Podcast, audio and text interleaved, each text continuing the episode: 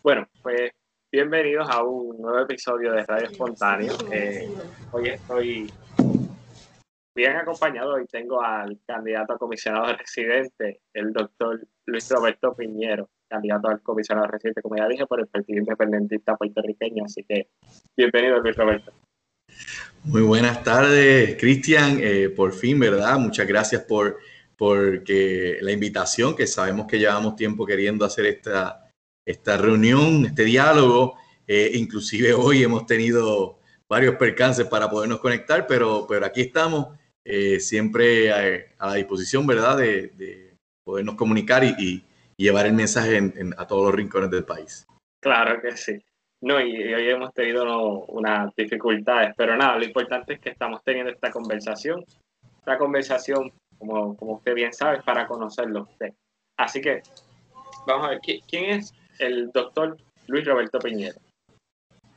Pues mira, eh, Esencialmente yo soy un padre de familia, tengo cuatro hijos varones que están en las edades de 21, 18, 17 y 14 eh, y que pues he hecho mi vida literalmente en mi profesión. Eh, llevo ya más de 20 años como pediatra, eh, ejerciendo, sigo ejerciendo la pediatría todos los días de mi vida. en, esto, en estas fechas pues eh, hemos estado trabajando fuertemente con los casos de, COVID en niños. Eh, precisamente eh, ayer salí de un mes intenso, fuerte, duro de trabajo en la unidad de, sospechas o de diagnósticos positivos de COVID.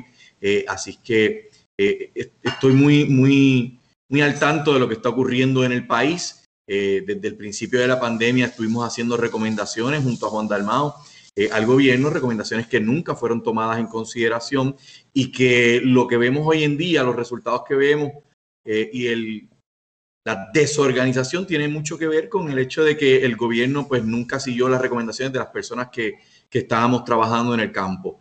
Eh, aparte de eso, mm, te puedo mencionar que mi bachillerato lo hice en, con una concentración en artes liberales una, un bachillerato en artes liberales con una concentración en ciencias políticas y una subconcentración en literatura en español y los requisitos eh, mínimos para, para, de premédica. Eh, luego de eso estudié medicina, eh, luego de eso me tocó hacer mi internado, luego del internado me tocó el último año de servicio público, no me salvé de esa. En aquel momento el gobernador Roselló Padre había firmado la exoneración de, del servicio público efectivo en, en octubre eh, y yo tenía que empezarlo el primero de julio. Eh, así es que eh, por unos meses no me salvé, pero como yo siempre he dicho, lo bailaron y quien te lo quite. esas experiencias que uno tiene dando servicios siempre son gratificantes y se llevan a, lo largo del tiempo porque el aprendizaje es una cosa que se va acumulando.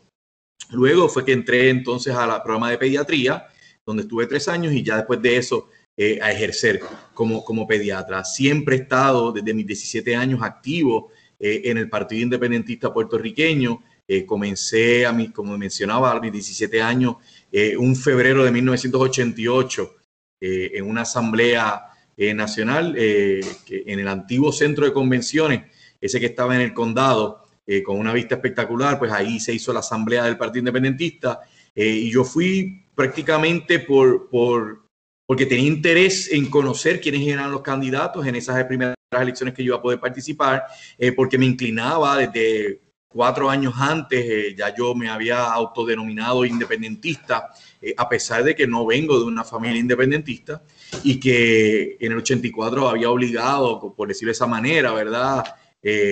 A, mi padre a que parara en el comité de, del PIB del precinto 5 de San Juan, a que buscara una banderita del PIB. Eh, y ya en el 88, pues eh, eh, empiezo a trabajar, voy a esa asamblea y, veo esa, esa energía que había y, decido entonces integrarme a la juventud del partido en aquel momento. Ese verano lo trabajé junto a la juventud, donde habían campamentos de educación política en distintas áreas del país y donde participábamos en distintas facetas. y siempre me mantuve a distintas actividades. San Juan eh, en dos ocasiones y he sido candidato a representante por el precinto 4 de San Juan en tres ocasiones. Eh, y en esta ocasión eh, se empezó de la manera en que se hace en el Partido Independentista, es que los comités a través de la isla, es el método alterno, van eh, considerando candidatos, van considerando nombres. Es muy parecido, yo escucho mucha crítica en Puerto Rico a esto, sin embargo, los que nomás nos critican nunca critican al sistema de caucus en Estados Unidos. Eh, está el de primarias y está el de caucus. El Partido Demócrata Estados Unidos usa todavía mucho el caucus, uno de los más famosos es el de Iowa. Eh, y, el Partido Independiente utiliza ese sistema donde nos vamos reuniendo, se van reuniendo los distintos comités y van proponiendo nombres y esos nombres que se van proponiendo se van considerando. Eh, y el primero de diciembre de, del 2019 fue nuestra Asamblea Nacional, son donde prácticamente pues, se ratifica eh, el, sentir de un caucus, de un, de un, entendimiento que había a través de toda la isla. Eh, y yo llego allí no solamente para, para recibir la nominación oficial, sino para aceptar ya, porque se me había, después de que está ocurriendo esto, se, se me acerca y me dice, mira, está pasando esto, este, estás disponible. Evidentemente, yo dije, siempre estoy disponible para, para el Partido Independentista en, y, y, para Puerto Rico en todas las facetas que hagan falta. Eh, y, se dio la nominación con una asamblea eh, extraordinaria que se hizo el primero de diciembre allá en Ponce. Y, hemos estado llevando desde entonces la campaña, una campaña que sin duda alguna, Cristian, tenemos que decir que, ha sido bien atípica. Eh, atípica por todo lo que ha ocurrido. nosotros ya veníamos confrontando unas situaciones en el país después de, los sucesos de los huracanes Irma y María. y pues evidentemente eh, lo que ocurrió en el verano del 2019, ese, ese impulso que tuvieron los jóvenes, primordialmente en el cual este servidor estuvo unido también con mis hijos, estuvimos participando de las actividades eh, y de, las marchas en el viejo San Juan eh, y logramos sacar a un gobierno, a un gobernador evidentemente inmoral, indecente, y que nos faltaba el respeto todos los días y que cada día que se mantenía en Fortaleza era una falta de respeto a todos los puertorriqueños y puertorriqueñas y que se tenía que ir de allí. Eh, a mi juicio, corrupto también. Eh, eso usualmente se lo dejamos a, la parte legal, eh, si es que algún día va a entrar, pero, pero hubo muchas situaciones que evidentemente estaban ocurriendo y que, y que la juventud fue punta de lanza. ahí estuvo el Partido Independentista también participando en todas las, las partes y las, distintos componentes que hubo en esas manifestaciones. Eh, y así es que como llegamos al 1 de diciembre y empezamos entonces la campaña. Y te mencionaba que, que, es una campaña típica porque, pues más allá de las pandemias, no se nos puede olvidar que eh, enero fue muy duro para Puerto Rico con los temblores del sur y que teníamos compañeros y compañeras que perdieron eh, casas y que pues tuvieron unas situaciones muy, muy fuertes, eh, candidatos en el Partido Independentista que, que tuvieron daños severos eh, y que teníamos que no solamente apoyarlos a ellos, sino apoyar a, a toda la población que, que, estaba en Guánica, Peñuelas, eh, Guayanilla y todo ese, ese sector. Y, y, uno de los lugares que a veces no se menciona porque nos concentramos en hablar del sur de Puerto Rico es Utuado. Utuado recibió un impacto muy fuerte de, esos temblores hasta el punto de que la iglesia eh, del, pueblo pues está sin utilizar, es una iglesia histórica eh, eh, de estos modelos que se utilizaron en la época española, donde veíamos esta iglesia impactante a un lado de, la plaza de la, de la plaza central, de la plaza de recreo, ¿verdad? y tuvo su daño. Eh, de la misma manera que en Ponce también ha habido unos daños significativos, eh, no solo en los temblores de enero, sino en los subsiguientes. Y, la catedral allá en, en, Ponce también ha tenido que ser clausurada. O sea que hemos tenido una, una serie de, situaciones en el país que han trastocado eh, lo que es típicamente una campaña política. Por eso a veces nos parece que algunas personas que como que no ha agarrado fuerza y la verdad es que eh, hemos estado tratando de llevar el mensaje en todas partes, eh, tomando en consideración que estamos bajo una pandemia, una pandemia que ya cumplió seis meses en Puerto Rico. Eh, dentro del Partido Independentista estamos siguiendo todas las, indicaciones de distanciamiento social el uso de la mascarilla y sí, estamos llevando el mensaje casa a casa, puerta a puerta, pero, pero te puedo mencionar que, que ayer estuve caminando en Vega Baja y la, a veces llego ronco a la casa y es porque tenemos que hablar entre la mascarilla y la distancia que tenemos que tener las personas, pues tenemos que levantar la voz para que nos puedan escuchar las personas que están dentro de los portones o inclusive cuando abren las ventanas. Eh, muchas personas se excusan por no salir, les decimos, no, mire, no hay ningún problema, es que, es que así es como queremos eh, estar el mensaje, no, no, no, es, no es que nos encantaría poderlos saludar de la mano, darle ese abrazo que típicamente eh, hacíamos en, en, todos los procesos anteriores, pero lo correcto es lo que estamos haciendo sin dejar de llevar el mensaje casa a casa, un mensaje de fe y de esperanza, un mensaje de que nos merecemos un mejor país, un mensaje de que las personas que nos han administrado a través de los años, rojos, azules, azules y rojos, ese cambia, cambia, lo único que ha hecho es que nos ha llevado a la deriva. Eh, y, el país está sin rumbo en este momento y que, y que nos merecemos algo mejor, que la inmensa mayoría de los puertorriqueños y puertorriqueñas son personas honestas, luchadoras, trabajadoras y que no estamos representados dignamente en el gobierno y que necesitamos un cambio para echar este país hacia adelante y que las herramientas eh, las tiene cada una de las personas eh, con los candidatos del Partido Independentista este 3 de noviembre para hacer ese cambio que tanto necesitamos. Oh, muy bien. Eh, Luis Roberto, le, le, pregunto, usted doctor, es pediatra, como nos ha dicho, ¿cómo usted ha visto esta pandemia, cómo esta pandemia a usted le ha afectado en la campaña porque me imagino que el, ser pediatra, el ser doctor, es algo que usted no puede decir lo voy a dejar para, para dedicarme a una campaña completa. Y tras ¿verdad? la pandemia hemos visto casos en niños, en, ¿verdad? en menores. ¿Cómo usted ha manejado esta situación? Porque eh, me imagino que ha tenido que ser bien fuerte. Sí, mira, eh, una de las situaciones que a veces se tocan eh, fuera de la pandemia es que las personas que tenemos que trabajar para, para vivir todos los días de, de, del año, y estamos en campaña, tenemos que sacar un tiempo de nuestra vida profesional, de nuestra vida familiar para dedicarlo a esa campaña. Así que ya de por sí es cuesta arriba y todavía no hemos tocado el tema de que no hay dinero para, para llevar una campaña como lo hacen eh, los partidos de mayoría, auspiciados por grandes multinacionales y, amigos del alma que después buscan retribuciones después de que salen electos porque es, un quid quo. Eh, o pay for play, como le están diciendo ahora mismo. Eh, y, la verdad es que hace falta una gran organización. Y en eso podemos decirte que en el Partido Independiente somos muy organizados. Eh, yo estructuro mi día, día a día, voy estructurando todas mis fechas de tal manera que yo pueda cumplir con mis obligaciones laborales, cumplir con mis pacientes, que no se quede nada, que pueda también sacar tiempo.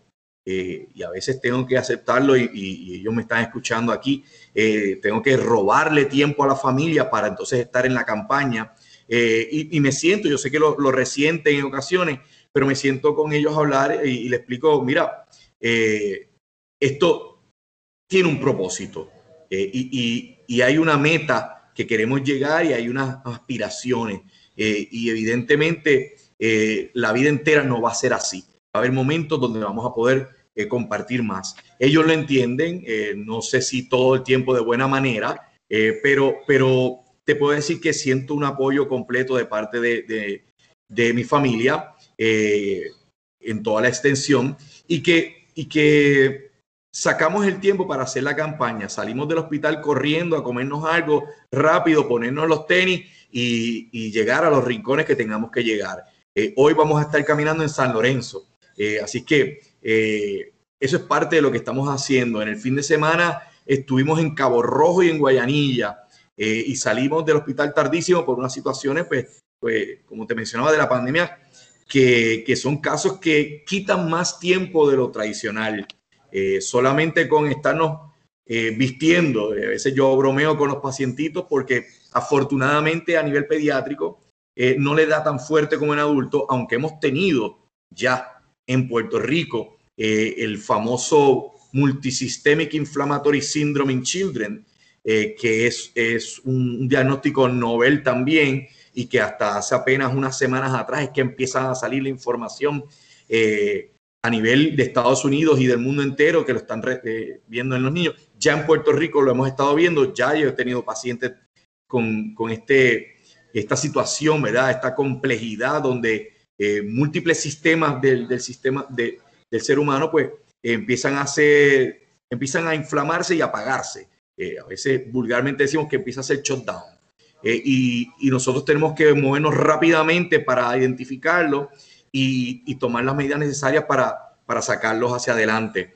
Eh, como te mencionaba, afortunadamente en los niños no le da con la frecuencia que dan estas situaciones en adultos y que la inmensa mayoría de nuestros chicos pasan eh, un, coronavirus de una manera menos fuerte y, de, repente yo estoy, cuando estamos ya más contentos y en confianza, estoy hablando con ellos y, uno se tiene que vestir completo, ¿verdad? Eh, parece un astronauta.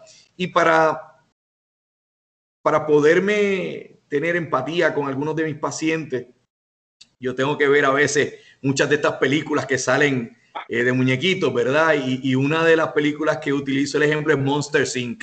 Eh, y la utilizo, ¿verdad? Y no es un anuncio, eh, porque todo el que la vio sabe aquella escena donde están en la, en la compañía, ¿verdad? buscando energía y de repente sale uno de los, de los personajes y está la, la media pegada eh, en la espalda y suenan todas las alarmas y llega este equipo eh, especial vestido de amarillo eh, y lo afeita completamente y lo limpia. Pues un poco así es como soy yo. cuando estamos vestidos de amarillo entrando y yo, le digo, ¿tú viste Monster Inc? Pues ese soy yo. Yo estoy aquí para ayudarte y que todo esté bien. y tenemos que, que trabajar con, con, esas cosas día a día. pero, pero lo más importante es que seamos bien disciplinados y que tengamos muy buena organización para cumplir con todas las cosas que tenemos. Y eso nos ayuda eh, para que el pueblo sepa que los candidatos del Partido Independentista, los y las candidatas del Partido Independentista, estamos bien estructurados y, estamos listos para gobernar. Estamos listos para, para cumplir las funciones que, que requiere el pueblo puertorriqueño para echar este país hacia adelante, que no vamos a improvisar y que no vamos allí tampoco a aprender cosas nuevas. Eh, conocemos, habrán cosas que tenemos que repasar o, tenemos que empaparnos de, una, de un sistema a lo mejor novel, pero que no le quepa la menor duda de que estamos bien, bien preparados para atender eso y agarrar ese toro por los cuernos. Muy bien, bien. Y, ¿verdad? la situación de la pandemia, lo que usted explica cómo, cómo interactuar con esos niños es como que muy, muy simpática y pues uno tiene que ser así con, con niños. recuerda, recuerda, recuerda que los niños no entienden muchas de las cosas, no entienden por qué tienen que estar separados. en, la unidad pues permitimos a, que un, padre, ¿verdad? O madre esté junto al niño, no lo dejamos solo nunca.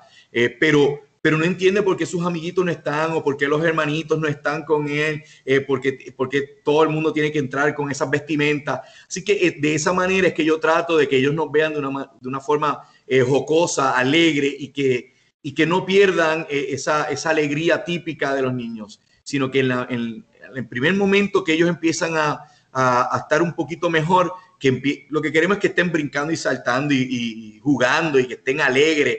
Eh, y las nenas estén bailando chequi morena y todas esas cosas, porque, porque eso es lo que nosotros buscamos cuando estamos trabajando con, en nuestras áreas pediátrica eh, para que a la mayor brevedad posible dentro de todo esto podamos darlo de alta y puedan continuar eh, con sus evaluaciones eh, fuera del hospital.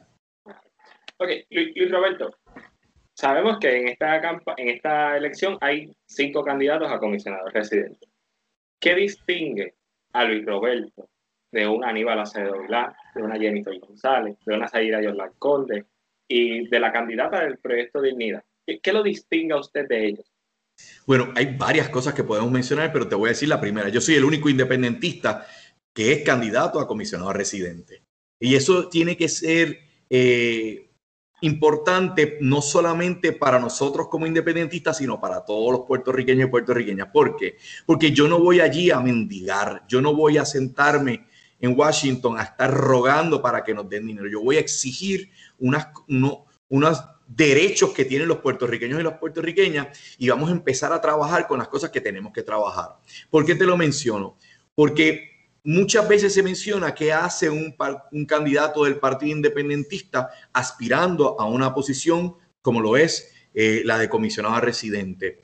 Y, yo creo que ese debate que se dio por mucho tiempo, eh, según he podido leer, porque yo era muy pequeño, en los años 70, eh, hoy toma mayor relevancia. Y lo digo porque precisamente fue en el Congreso donde se aprobó la ley promesa eh, que, que nos empujó Barack Obama, no es de Trump, es Barack Obama, un presidente demócrata, y, y estoy haciendo hincapié porque hay ciertas personas que piensan que porque cambie la presidencia en Estados Unidos, de alguna manera va a ser mejor para Puerto Rico. Ya a todas esas personas yo les quiero recordar que la ley promesa que tanto daño nos ha hecho a nosotros, junto con la Junta de Control Fiscal, es una ley creada por el Partido Demócrata y aplaudida y recibida por un gobernador del Partido Popular y toda su militancia, es decir, Alejandro García Padilla. No es una ley que se creó bajo el gobierno de Trump. Trump lo que hizo fue continuarla. No es una ley que se creó bajo el PNP, ni con Ricardo Rosselló, ni con el brevísimo Pedro Pierluisi, ni con Wanda Vázquez. E, es una ley que ellos continuaron aplaudiendo y aprobando eh, y permitiendo que nos hiciera daño. Eh, así que si allí se creó esa ley que tanto daño nos ha hecho, allí es donde tenemos que estar para eliminarla completamente. Eliminar a la Junta de Control Fiscal, donde estos individuos que fueron nombrados por Estados Unidos, pero fuimos obligados nosotros a pagarle los salarios multimillonarios de cada una de esas personas. Ya tenemos tres personas que se van de la, de la Junta de Control Fiscal, pero se van sin haber hecho absolutamente nada para proteger a Puerto Rico, absolutamente nada para enderezar, como nos habían vendido la idea, para enderezar la, caja, la casa eh, o cuadrar la caja, pero sí con sus bolsillos bastante llenos. Millones de dólares se les han pagado a estos individuos eh, para estar simple y sencillamente eh, riéndose y burlándose del pueblo sin que haya ningún tipo de mejoría.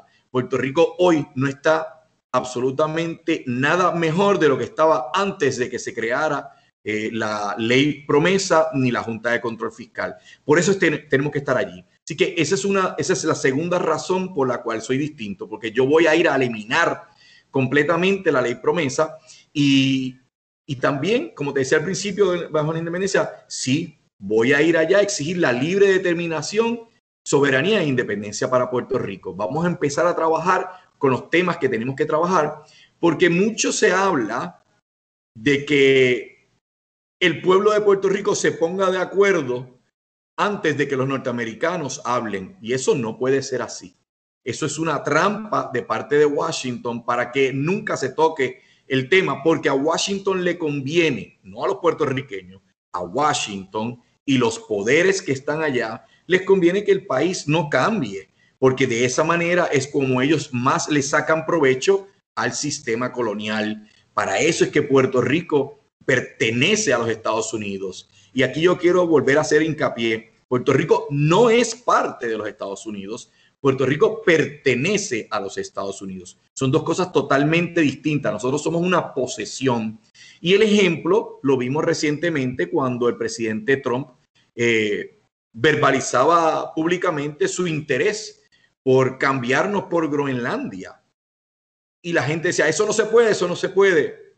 Eso no queremos que ocurra porque queremos que ser una nación propia y no queremos que ellos estén dominando sobre nosotros, pero de que pueden hacerlo, lo pueden hacer porque ellos son los que tienen el poder ahora mismo sobre Puerto Rico. Y eso es lo que el Partido Independentista quiere romper, que no sigan tomando las decisiones en Washington y que los puertorriqueños seamos los que decidimos el rumbo de los puertorriqueños y que las necesidades nuestras las trabajemos nosotros para adelantar las causas de los puertorriqueños y las puertorriqueñas. Así que ahí te he dicho dos de de los, de los puntos más importantes en que me diferencian. Eh, otra de las cosas que podemos verbalizar es que ya Jennifer estuvo allí, ha estado cuatro años. La pregunta es, ¿qué ha logrado? Porque constantemente vemos anuncios espectacularmente buenos sobre ofertas multimillonarias que vienen para Puerto Rico. Constantemente vemos cifras astronómicas y uno va por el país caminando o en carro o, o simple y sencillamente observando lo que ha ocurrido y uno se da cuenta que en Puerto Rico ese dinero que se ha ofrecido no está por ninguna parte. Así que tenemos dos alternativas. O nos ha estado mintiendo todo el tiempo o alguien se está robando el dinero. Hay una tercera alternativa también, Cristian, que es la que menos se menciona, pero que hay que añadirla. O un poquito de los dos. Nos han estado mintiendo y nos han estado robando. Así que ya tú ves, el dinero no está en Puerto Rico. Todavía hay toldos azules. Todavía eh, hay gente que no se ha recuperado de Irma y María cuando vino los, los temblores. Hay gente que no, no tienen casas donde, donde pernoctar. Todavía hay gente durmiendo en casetas de campaña en el área sur. Esto no me lo estoy inventando. Puedes ir por el sur y lo vas a observar. Eh, aparte de eso, no están los servicios. Y en enero vimos que, que los suministros que supuestamente estaban para ayudar a la gente los tenían guardados y almacenados para utilizarlos en algún momento en una campaña política. Porque si no estaba el candidato, no se iba a entregar. Esos suministros en muchos casos vencieron las fechas, caducaron, comida para niños se venció completamente. Todo Puerto Rico pudo ver la cantidad de botellas de agua que se perdió estando en la base Remy, en, la pista de la base Remy que si no es porque hay una foto aérea sobre eso, nadie se entera de esas cantidades. Y la gente mientras estuvo pasando dificultades y nunca tenía ni agua, ni alimento, ni, ni ropa para, ni sus pañales para los niños. Eso, eso no se puede permitir. Y aquí lo que necesitamos es que hayan personas que podamos hacer el trabajo y que estemos probados con honestidad y con integridad. El candidato del Partido Popular ya estuvo en Washington ya estuvo en Fortaleza. ¿Y qué ha ocurrido? Que cada vez que salía de alguno de los puestos que él tenía, la situación estaba peor. Eso es una realidad. Esos son los datos. No me los estoy inventando yo. Eso es una situación que tienen que analizar todas las personas. Así que ante esas personas que ya han podido tener, han tenido, como dicen por ahí, han tenido su turno al bate, y se poncharon, no es posible que vuelvan otra vez a permitírsele que vayan a tener otro turno al bate, pues si ya están ponchados, ya han fracasado en el trabajo que tenían que hacer. Nosotros estamos dispuestos a hacer el trabajo que tenemos que hacer, a luchar por lo que hace falta por los puertorriqueños y a tocar temas que se han dejado a un lado y que en un momento dado tenían el respaldo de la inmensa mayoría de los puertorriqueños de los tres partidos tradicionales. Me refiero a las leyes de cabotaje, que es un tema sumamente importante porque en esta crisis económica que estamos viviendo, eh, tenemos que buscar la manera de economizar. ¿Cómo el país puede bajar los costos tan grandes que tiene de transportación de todo nuestro material? La problemática que hay actualmente es que tenemos que usar, estamos obligados a usar la marina mercante más costosa del mundo, que es la de Estados Unidos. Esta exigencia no se le hace ni siquiera a las Islas Vírgenes norteamericanas, pero a Puerto Rico sí. Y la pregunta que nos tenemos que hacer es por qué no se ha llevado ese reclamo fuertemente a Washington, aun cuando la legislatura de Puerto Rico aprobó una resolución en esa vía hace ya varios cuatrenios. Sencillo, porque los que han estado allá se benefician en campañas políticas, en quienes los respaldan, del dinero de aquellos que se están beneficiando precisamente de las leyes de cabotaje eh, y así que hay que empezar a cortar la grasa y hay que empezar a trabajar con todos estos subsidios privados que tienen y que nos salen más caro al pueblo puertorriqueño. Eh, y por eso es tan importante que cada una de las personas vaya analizando a los candidatos y que nos comparen de tú a tú sin miedo para poder tomar una decisión correcta este 3 de, noviembre porque tenemos las herramientas en nuestras manos y podemos hacer el cambio que tanto Puerto Rico necesita. Claro. Eh, yo, imagino que usted ha estado bien al pendiente de todo lo que son los fondos federales que le han llegado a Puerto Rico. ¿Cómo usted reacciona a esa carta que se emitió diciendo que Puerto Rico está a punto de perder tanto fondo federal para ayudas para las personas y que hemos sido afectadas por el COVID y que no se ha utilizado? ¿Qué usted piensa sobre eso? Porque yo veo esa noticia y yo, como ciudadano, digo, es un desastre porque yo, pues, eh, yo en mi caso personal, yo trabajo pero en, la empresa privada en la que yo trabajo, pues sí se nos vio un poco afectado. pero hubo gente que se afectó por completo, que hasta perdieron sus trabajos y ese dinero nunca llegó. El, el sistema de salud, vimos cómo se robaron 38 eh, millones de dólares en unas pruebas que, que no que, que eran de un amigo del alma. O sea, ¿qué, ¿cómo usted ve eso, eh, verdad? Eh, esa malversación de uso de fondos federales. Bueno, tu, tu pregunta es muy importante, pero tiene varias partes. Lo primero es que hay una cantidad que se alega que salió. Eh, y eso es lo primero que tenemos que investigar. Eh, ¿Cuánto dinero realmente llegó al país? Porque en el caso de Irmi María se alega unas cifras exorbitantes, de parte del mismo presidente Trump. Eh, sin embargo, aquí se alegan unas cifras bien bajas en comparación a lo que se estaba alegando en Washington. Una de las dos partes está equivocada. Así que lo primero que tenemos que hacer es eh, eh, buscar una evaluación y determinar si en efecto el dinero, o sea, cuánto es la cuantía, la cantidad que realmente se desembolsó y de esa que se desembolsó, cuánta llegó al país. Eso tiene que buscar, si se, tiene que, identificar. Después de eso es dónde ha estado esa cantidad y en qué se ha utilizado. ¿Por qué es importante estos detalles? Porque es un poco eh, como auditar la deuda del país una deuda que es impagable. Y, ahora mismo eh, hay sectores que quieren que se paguen esas deudas, pero no quieren que se auditen. Y nosotros tenemos que saber de qué es cada cosa. Tenemos que saber exactamente cuánto es el dinero que se supone que llegó, porque aún la cantidad que alegadamente se llegó al país, volvemos otra vez, ¿dónde está? No se utilizó, fue que no se utilizó o se utilizó para otras cosas. Tenemos que determinar esos puntos. Eh, en cuanto a el concepto de que salieron para acá, tenemos también que analizar que mucho del dinero que se envía a Puerto Rico es dinero que es un reembolso de dinero que nosotros ya hemos estado dando con nuestros pagos, con nuestras hipotecas, con distintas áreas, que los fondos federales no vienen meramente de un paquete, de una donación de Estados Unidos para acá, sino que es dinero nuestro. Y si es dinero nuestro, nos corresponde a nosotros como puertorriqueños exigir la totalidad de nuestro dinero, no una porción, no una parte. Tenemos que buscar ese dinero y por eso es que yo he hecho mucho énfasis en el programa de Medicare, por ejemplo, donde constantemente están hablando de que viene X cantidad de Medicare. Y digo, no, no, no. Ese dinero lo aportó todos y cada uno de los que trabajaron a través de los años, todos esos años que trabajaron y que al cumplir 65 años le corresponde recibir ese dinero porque es dinero de ellos, no es dinero del gobierno de Estados Unidos, es dinero de las personas. Eso fue un fondo que se creó precisamente para que en el momento en que cumplieran la edad pudieran estar recibiendo eh, los servicios de salud que tanto requieren las personas después de ciertas edades. Así que tenemos que trabajar en cuanto a eso. No podemos estar perdiendo ni un solo centavo que nos corresponde a nosotros, ni menos estar devolviendo dinero. Eso no se puede permitir. Y estamos ya cercanos a una fecha donde ahora se alega que en, en, el mundo médico se va a devolver una cantidad de dinero porque no se utilizó.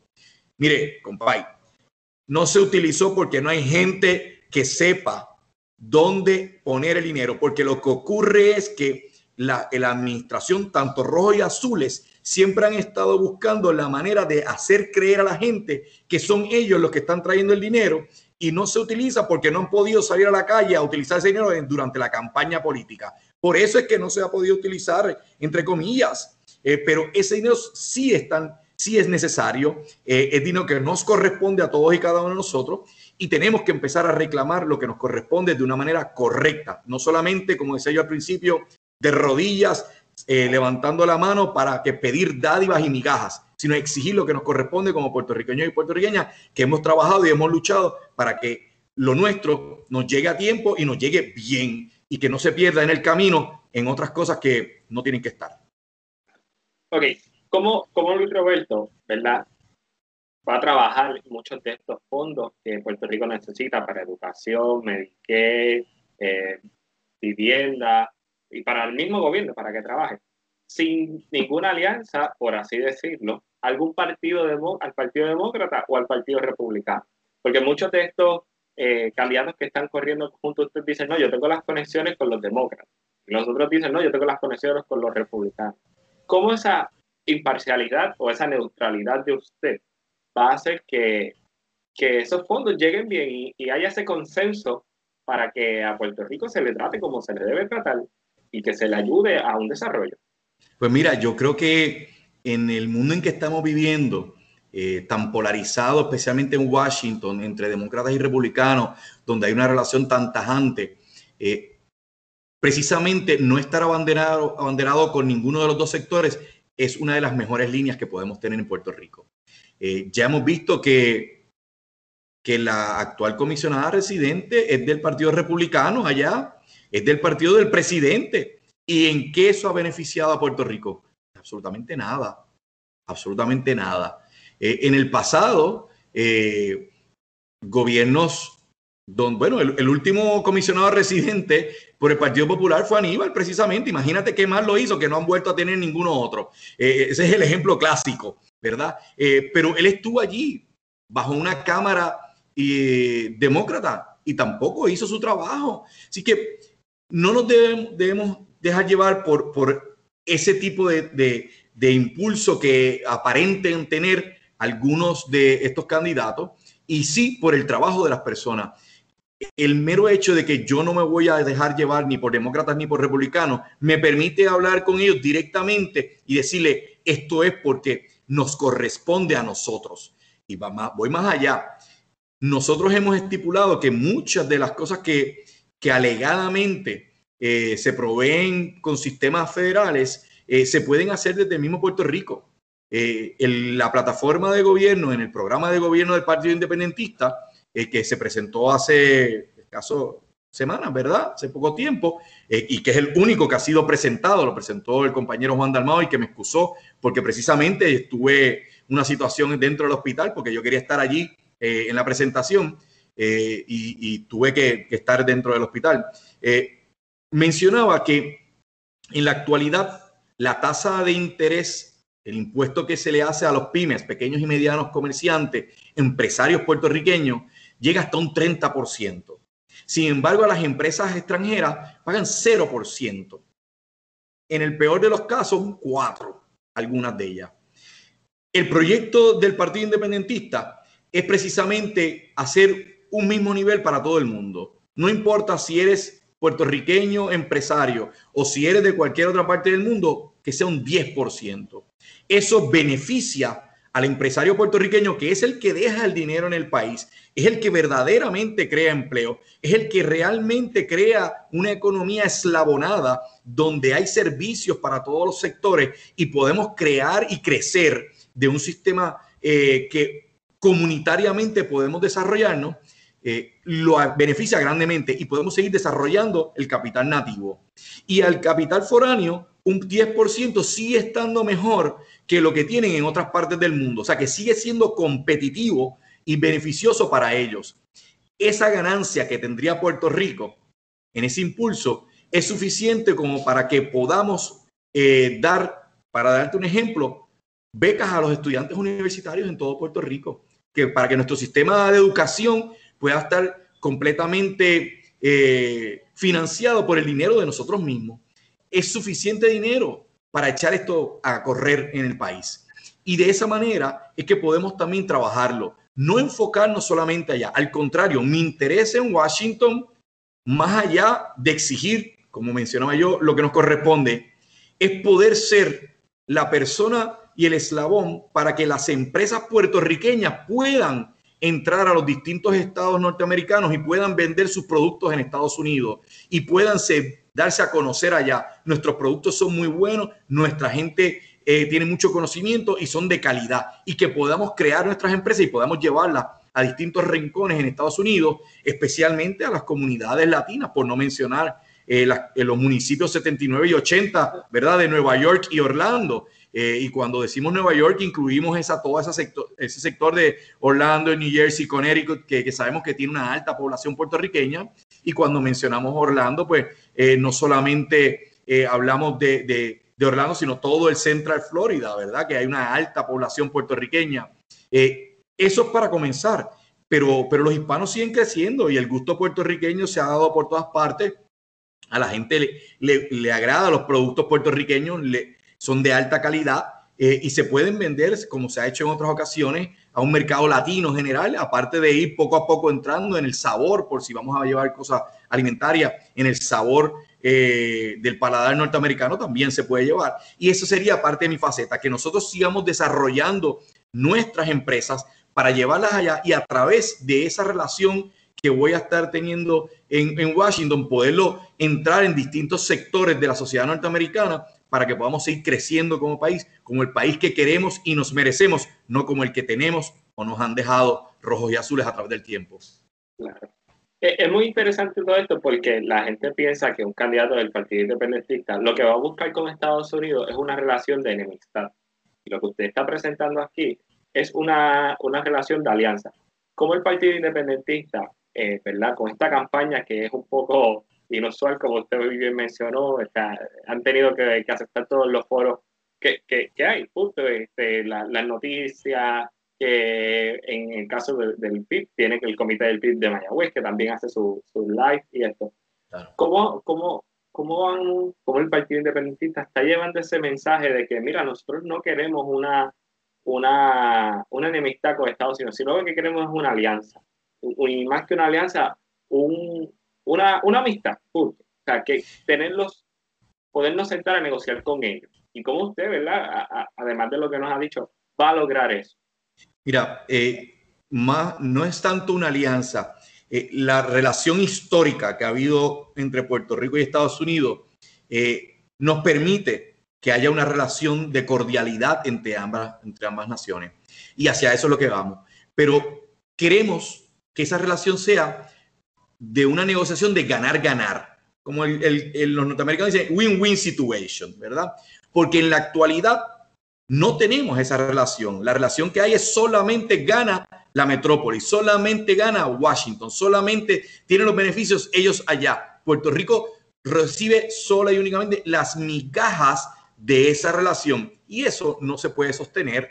Eh, aquí todos estamos conscientes de que si en algún momento, porque no, no quiero entrar en esos debates eh, de antaño, si en algún momento hubo un repunte o un beneficio del Estado Libre Asociado, lo importante es mencionar que eso no existe hoy en día y que se acabó lo que se daba. Eh, el pan de piquito se acabó. Y, aquí tenemos que buscar una relación donde podamos no solamente eh, tener tratados con Estados Unidos, tratados de amistad, tratados de negociación, sino que podamos tenerlos con el resto del mundo. Es decir, buscando los que nos beneficia a los puertorriqueños y las puertorriqueñas y no solamente lo que le beneficia a Washington. Ese mensaje se ha estado llevando. Lo que pasa es que evidentemente tú tienes ciertos sectores que les conviene seguir repitiendo un disco rayado de antaño, eh, de enemistad y de, y de lucha, como si tuviera que haber una cosa no pueda ir con la otra. Eh, y, y, esa gente a mí me gusta dejarlos en el siglo XX, porque todavía no se han dado cuenta, a pesar de que ya es el 2020, ¿verdad? No se han dado cuenta que ya estamos en el siglo XXI y, la gente, y eso es totalmente del pasado. Hay que dejar a esa gente en el siglo pasado. Hay gente que todavía eh, hace connotaciones de la Guerra Fría. Eh, bendito, esa gente se quedó en los años 50. Eh, y tenemos que ver que, el mundo se, se, es interdependiente en, negociaciones y relaciones que hay. Y podemos tener relaciones con, con la Europa unificada, eh, con distintos tratados para vender nuestros productos allá. Podemos tener relaciones con países de Asia, podemos tener relaciones con países latinoamericanos que nos quedan muy cerca y que los productos nos pueden salir más económicos. Eh, y lo importante es que cualquier relación, cualquier negociación, cualquier tratado que vayamos a hacer, siempre sea en beneficio de los puertorriqueños y puertorriqueñas. Y no, y esto es importantísimo recalcarlo, de burbujas sociales en Puerto Rico. ¿Por qué te menciono eso? Porque aquí, evidentemente, a través del tiempo ah, se han creado burbujas sociales en el condado, en Dorado, en algunos sectores de, Isla Verde. ese tipo de burbujas sociales no benefician al país. Porque cada vez que, que yo escucho, por ejemplo, esto que estamos viendo ahora, con, con, la pandemia y el Departamento de Educación. El, hay gente en el Departamento de Educación que verdaderamente cree que todo el mundo Puerto Rico tiene internet. es que no se dan cuenta de que eso no es una realidad. Esa gente tiene que salir de sus casitas de Guaynabo. Esa gente tiene que salir de su, de su eh, espacio cerrado de Dorado. Eh, digo, no se lo digas a nadie porque ellos dicen que viven en Dorado, pero eh, la escritura de donde ellos viven dice Vega Alta, pero ellos todavía no se han dado cuenta. lo mismo pasa con algunas, algunas de estas personas que que dicen que viven en Guaynabo y su escritura dice Bayamón. ¿eh? Eh, eh, es que es, tú, me entiendes, este sector social que, que vive enajenado completamente de la realidad puertorriqueña y que no se da cuenta de que, de que para unos niños poder tener internet están probablemente usando el celular de papá o mamá y si son dos niños, ¿cómo van a estar cogiendo clases cuando son grados distintos? así que todos los días vemos esta enajenación de ciertos sectores y estas burbujas eh, socialmente acomodadas en el país que pretenden y obligan a que todo el mundo actúe como ellos actúan sin darse cuenta, cuenta de que la, inmensa mayoría de las personas no son como ellos. Eh, recientemente estoy pasando por un peaje, eh, oye, y porque lo hacía todo el tiempo, voy a pagar y le pregunto al caballero que está allí, permiso, ¿cuánto tengo? Y me dice, ah, tiene que bajar el app. Que antes te decían, mira, te pasaste, tienes menos. Ya ni eso, ya ni eso. Quieren obligar a las personas a que utilicen eh, una aplicación por celular eh, y, afortunadamente te puedo decir de que, mira, yo puedo bajar el app, pero no es verdad que la, totalidad de los puertorriqueños tienen para bajar una app. Eso no es cierto. No todo el mundo, no toda la población. Mis padres tienen un celular y lo usan únicamente para hacer llamadas telefónicas. ¿Pueden bajar la app? Sí, pudiese bajarlo, no saben usarlo. No saben usarlo. Entonces creamos una situación difícil porque el gobierno está empeñado en beneficiar económicamente a los creadores del app y los que están manejando esa cuenta. Porque es que seguimos con los amigos del alma. Tuvimos que obligar, el gobierno tuvo que obligar a las compañías privatizadoras en los peajes a que pusieran un carril para que nos pusiera un semáforo, porque hasta eso nos habían quitado, para saber si teníamos o no teníamos cuentas todavía. Y lo pusieron. Pero como ahora bajaron el app, volvieron a cancelar y ya no lo están utilizando. Es que todos los días los amigos del alma buscan artimañas para truquear al pueblo puertorriqueño, para seguirnos engañando. Eso ha ocurrido bajo rojos y azules. Y la alternativa en Puerto Rico no puede seguir siendo para sacar el azul pongo el rojo, para sacar el rojo pongo el azul. Eso no puede continuar. Por eso es que ha sido bien importante esta campaña de ni rojos ni azules. Eh, y el Partido Independentista tiene una tradición de justicia social.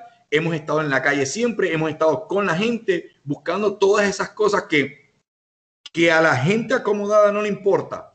Sí, porque esos que manejan las zonas donde se están concentrando las cenizas en Peñuela no viven en Peñuelas, viven precisamente en lugares muy acomodados, pero jamás permitirían que acumularan las cenizas cerca de su casa. Serían los primeros en oponerse. Pero qué bonito, qué chulitos son que le manden la ceniza a otras zonas en este país. Si no es bueno para la salud de ellos, ni de sus esposas, ni sus esposos, ni de sus hijos y sus hijas, tampoco es bueno para el resto de los puertorriqueños y las puertorriqueñas. Y de eso es que se trata. Tenemos que trabajar eh, en todo sentido para que la gente pueda sentirse identificada con un gobierno que trabaja para ellos y no para los amigos del alma. Ok, Juan, en la semana pasada, si mal no recuerdo, presentó su plan de gobierno.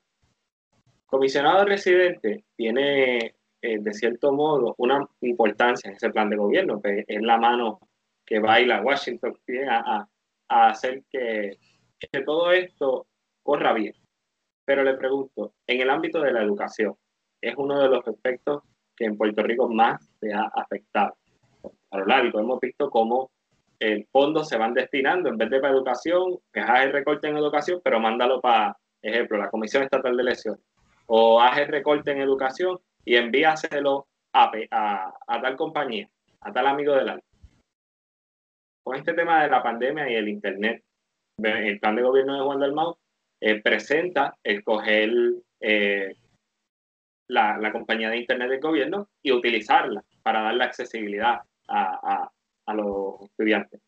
¿Cómo usted como comisionado residente va a adelantar eso que Juan Dalmau está presentando en su, en su propuesta de gobierno? Una educación accesible para todos y un Internet accesible para todos para que la educación se pueda llevar bien. Y una educación en la cual los cierres de escuelas que hemos visto por las pasadas dos administraciones no se vuelvan a repetir y sin embargo se habiliten escuelas que están hábiles y que comunidades necesitan. Porque no es fácil, ejemplo, en el caso de San Lorenzo, no es fácil bajar de espino al pueblo todos los días a llevar a tu hijo. La gente piensa que sí, pero la escuela de espino hace falta en San Lorenzo para esas familias que son de allá, que tal vez no tienen la facilidad. ¿Cómo, cómo el comisionado de residente va, va, a ayudar a Juan? Y... Mira, eh, eh, totalmente de acuerdo, Cristian. Tú sabes muy bien que que aquí se cerraron escuelas, eh, inclusive algunas de las que cerraron eh, bajo el gobierno de Fortuño se acaban de hacer, eran escuelas del siglo XXI, o sea que no se utilizó ninguna métrica, ninguna lógica, eso fue a... Este, a diestra y siniestra. Eh, un, dos, tres pescados, ¿sabes? Ahí vamos a ver, el, que le tocó el pescado, la vamos a cerrar. Este, y, y tristemente se quedaron muchas comunidades sin las escuelas que necesitaban. Eso no puede ocurrir en este país. Después, especialmente de los temblores, hay que identificar las escuelas que son seguras para los estudiantes y aquellas que no son seguras, mover esos estudiantes de ellas para poderlos trabajar. Mira, en llevamos seis meses de pandemia. Dime una sola escuela que el gobierno, de esas que sabemos que no son seguras, de esas que tenemos problemas en estructura, que el gobierno haya empezado a trabajar en ella para, para ponerla. Ninguna. La contestación es ninguna. Cero. Imagínate, no estaban preparados ni siquiera para comenzar el año escolar. Tuvieron todos estos meses para crear un programa robusto a nivel de, de educación en línea o por lo menos enviando módulos. Yo sé que hay un periodista por ahí que está todo el tiempo trabajando con el tema de los módulos, pero es que es verdad. Eh, ni siquiera tienen los módulos, no hicieron el trabajo que tienen que hacer, no utilizan los recursos que tenemos. Existe WIPR todavía, que es del Estado y que quieren privatizarla y que se pueden dar clases por, televisión también. Eh, es decir, tenemos una gran cantidad de, de, alternativas. Yo voy a estar trabajando precisamente para que el dinero que es para unas cosas no se esté utilizando ni mal para otras áreas. Eso es primordial. ¿Por qué te menciono eso? Porque aquí se crearon un montón de, compañías pequeñas, APP, de esas, eh, donde daban tutorías por las tardes y se les pagaban millones de dólares a esa, esa gente esas personas le pagaban eh, cualquier chavería a, a los maestros que, dadas las circunstancias económicas que está el país, el maestro decía, pues está bien, este, cuatro chavos más son cuatro chavos más. Eh, pero, pero la cantidad millonaria de dinero que se le daba a esas compañías para dar tutorías en las escuelas eh, en, los horarios después de que salían del salón de clase, era absurda. Eh, y evidentemente eso, ese dinero mal utilizado. Y hay gente que se hizo millonario con, con ese truquito. algunas de esas personas, o por lo menos una conocemos, está aspirando a la gobernación hoy en día.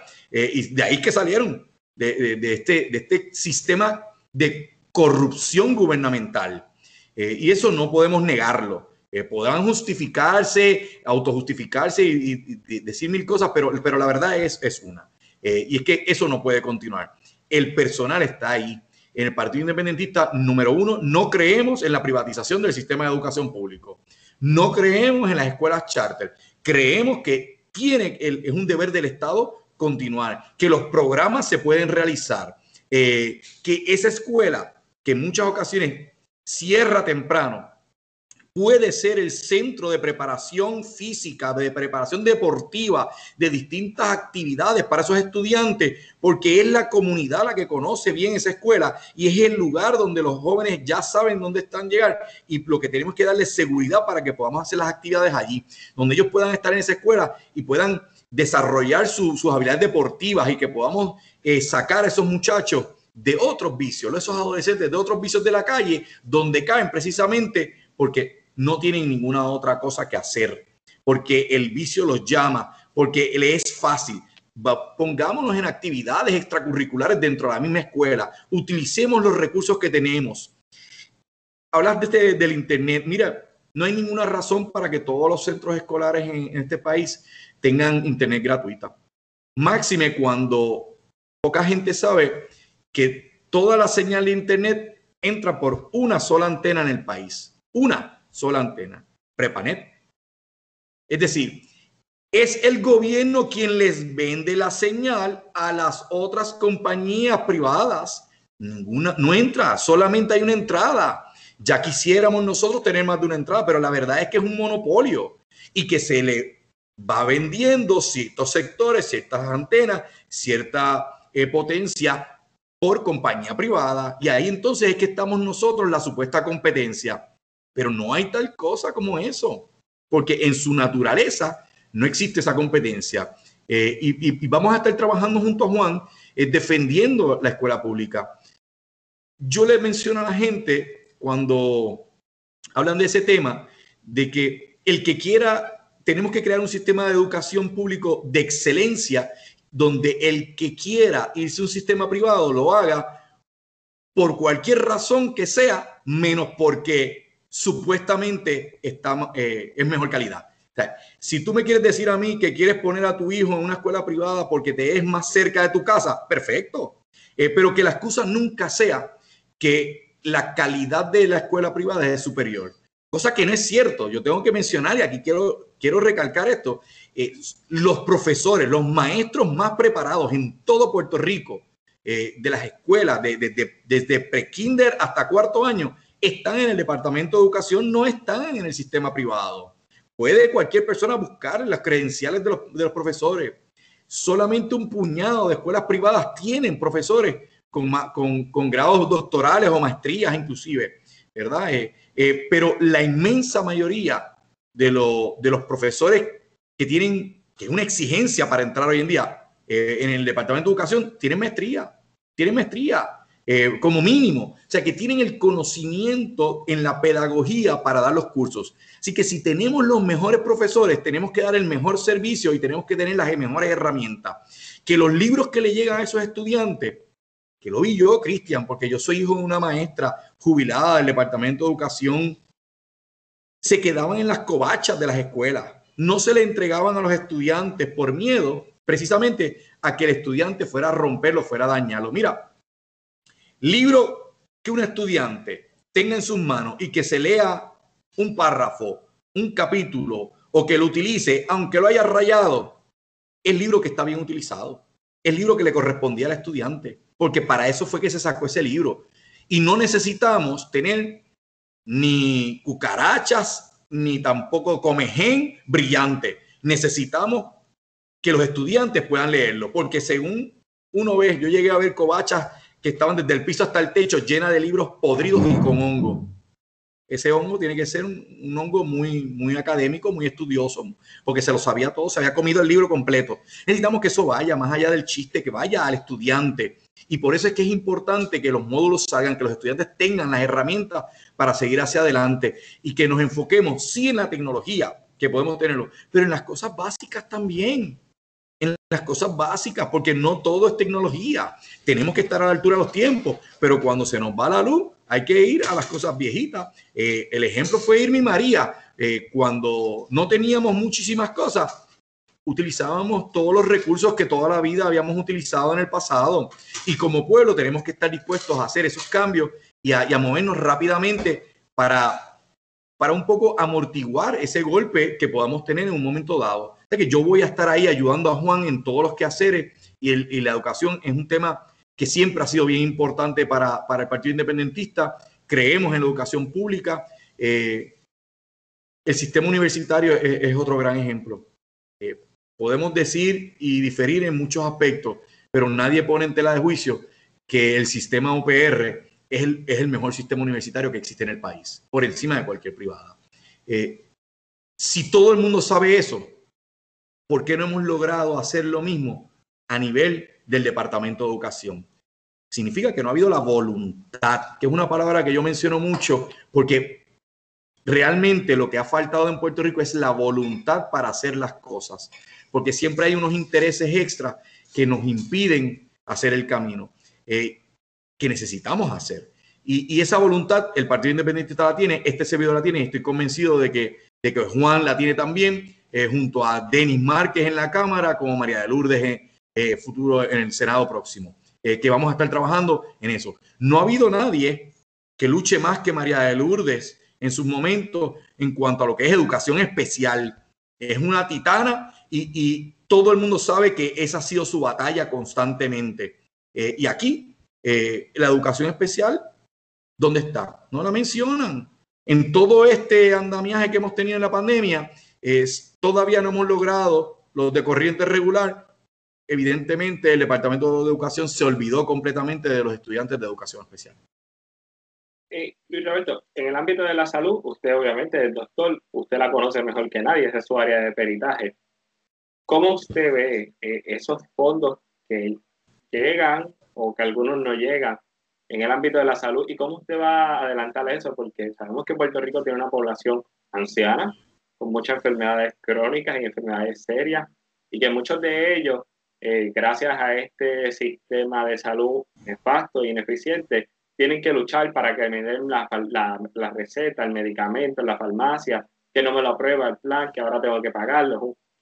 ¿cómo, vamos a trabajar ese plan de sistema de salud universal que Juan está proponiendo en, ese plan de, gobierno?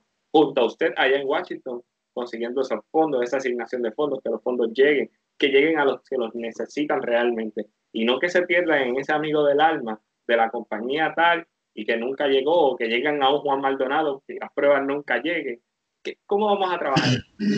Mira, yo creo que el Partido Independentista lleva décadas proponiendo un sistema de salud universal. Eh, fuimos los primeros, eh, como menciono, desde hace décadas en hablar del concepto eh, y hoy se hace más urgente y más evidente también. Yo creo que si en algún momento en el pasado hubo gente que tuvo dudas, lo que ha ocurrido con la pandemia aclara muchas de esas dudas.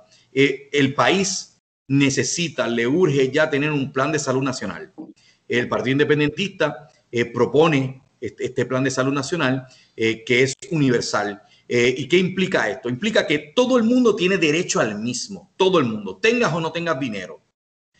Claro está, las personas que no tienen dinero, o que los médicos indigentes, o que tienen muy poco dinero, evidentemente su aportación va a ser o cero o muy poco.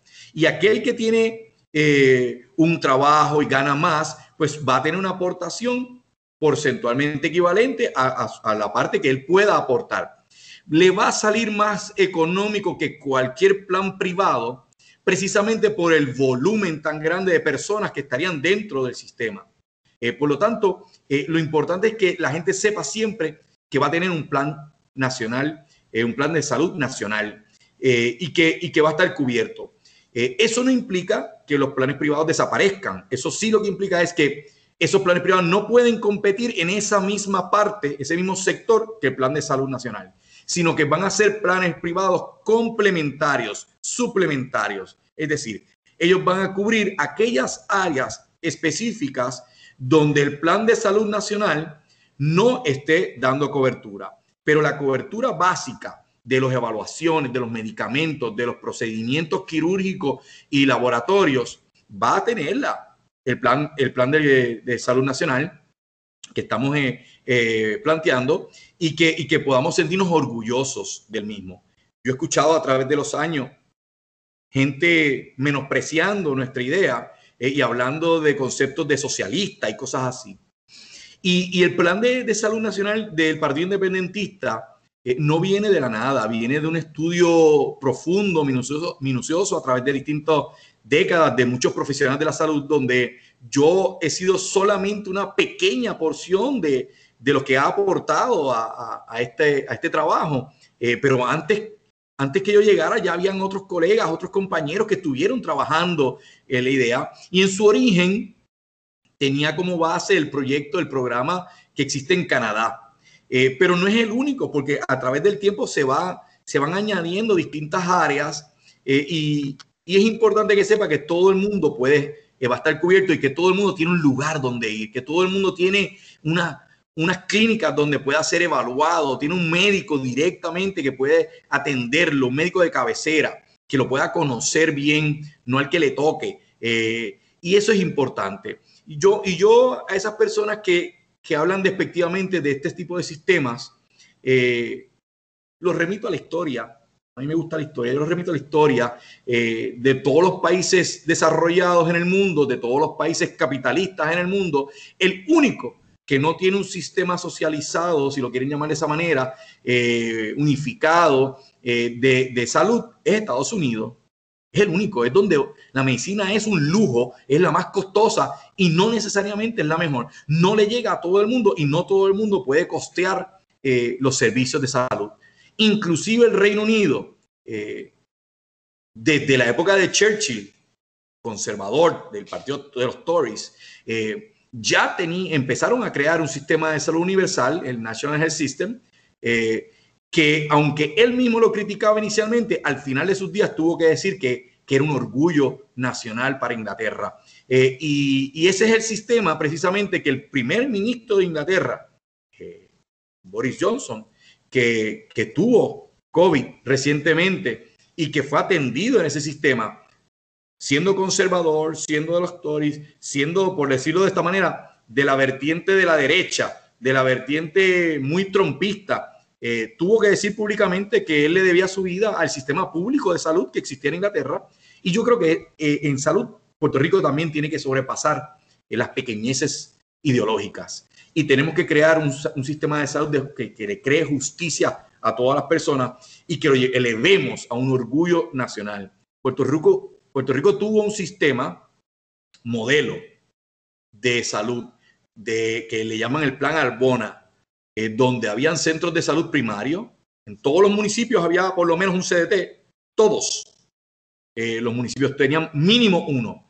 Eh, había un sistema secundario eran los subregionales o los hospitales de área. Y un sistema terciario, que eran los regionales o de distrito. Y un supraterciario, que es la joya de la corona, que es el Centro Médico de Puerto Rico. Ese sistema, por un interés puramente económico y político, se destruyó. Se destruyó y hoy Puerto Rico no está mejor a nivel de salud que cuando teníamos ese sistema. Lo cual es importante que parte de lo que hace el plan de Salud Nacional es que retoma una estructura parecida a lo que había, pero le da más garras y más fuerzas para que pueda darse el servicio a todas las personas. Y eso es parte de lo que tenemos que, empezar a trabajar. Tú sabes la, dificultad tan grande que es para un médico ver que esté en algún lugar, por decirte algo, maricado, con tan pocas herramientas que hay allí. Eh, y que no tenga los servicios y que a esa hora tenga que estar llamando a Raimundo y todo el mundo a ver dónde le aceptan el paciente, casi, casi vendiéndolo para ver quién se apiada de esa situación porque no hay ninguna obligación de recibirlo. Eso es una de las sensaciones más horribles que yo he tenido que pasar precisamente en algunos de estos lugares, no en Maricao, pero en otros de los lugares, trabajando en esas de emergencia. Eh, y en los mismos hospitales privados también me han pasado. Y que lo importante es que tenga esta estructura para que ese paciente sepa que si no tiene unos servicios en un lugar, pueda pasar a otro nivel y puedan dar los servicios en ese lugar. Que no tengan que estar rogándole a nadie para que se le otorgue o se le brinde un servicio de salud. Eso, eso en el siglo XXI no puede continuar en Puerto Rico y lo vemos todos los días en este país.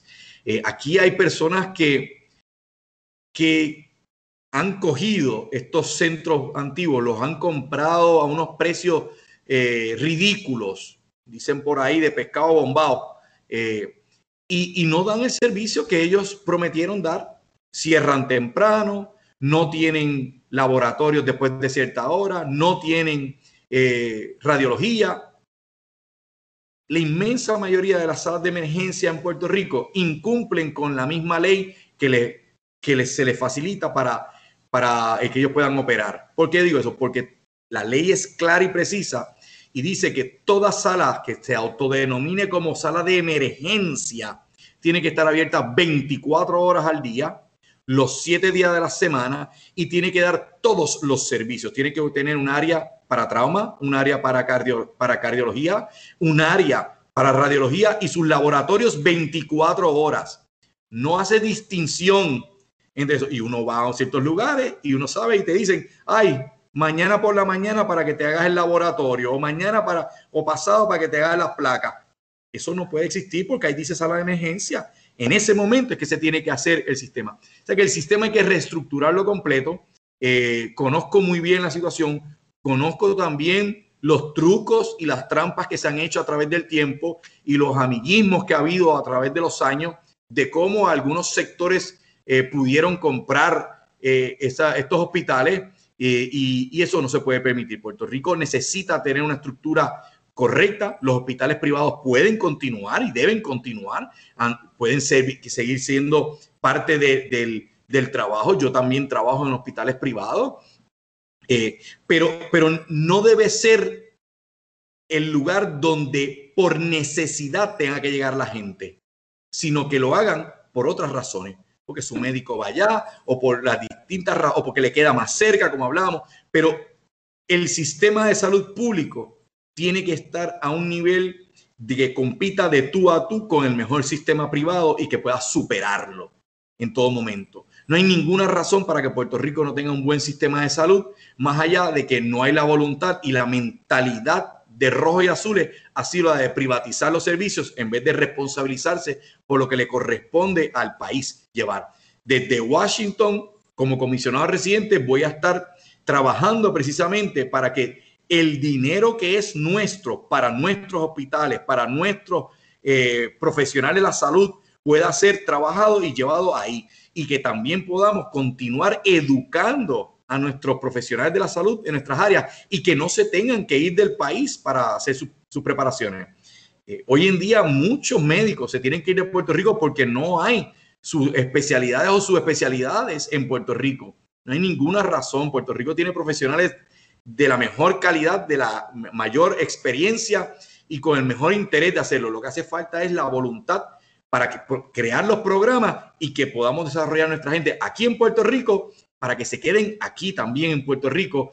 Con una buena paga hay que trabajar el tema de, la mafia más grande que existe en Puerto Rico, que no es el narcotráfico, que son precisamente las aseguradoras médicas, y que paguen dignamente lo que corresponden, porque si todos los años le están cobrando más a las personas que pagan por, por tener un plan de salud, en esa misma medida ellos tienen que estar aportándole más tanto a los hospitales, laboratorios, farmacias y las personas que dan los servicios de salud, que son las personas que están trabajando realmente, no los que están jugando golf los fines de semana.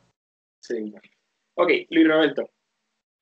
El tema del estatus de Puerto Rico es algo que polariza, algunos se vuelven histéricos, eh, no sé. ¿Cómo, verdad? ¿Cómo Luis Roberto a base de las expresiones que ayer Joe Biden dio en Florida, que dijo que apoyaba en el ámbito personal la estabilidad para Puerto Rico. Pero tenemos a una Alexandria Ocasio Cortez y una Nidia Velázquez eh, llevando una propuesta al Congreso para una Asamblea Constitucional de Estado eh, para Puerto Rico.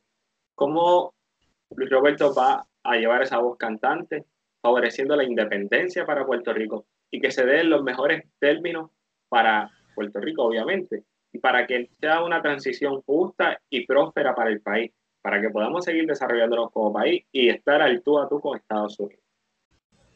Mira, eh, las expresiones del de, el ex vicepresidente Biden son las expresiones típicas que hace los candidatos cuando están en, esta, en la recta final, precisamente cuando, cuando va a un estado como la Florida, eh, y va a Kissimmee, donde están la mayoría de los puertorriqueños, y, él está eh, hablándole a lo que quieren escuchar esas personas.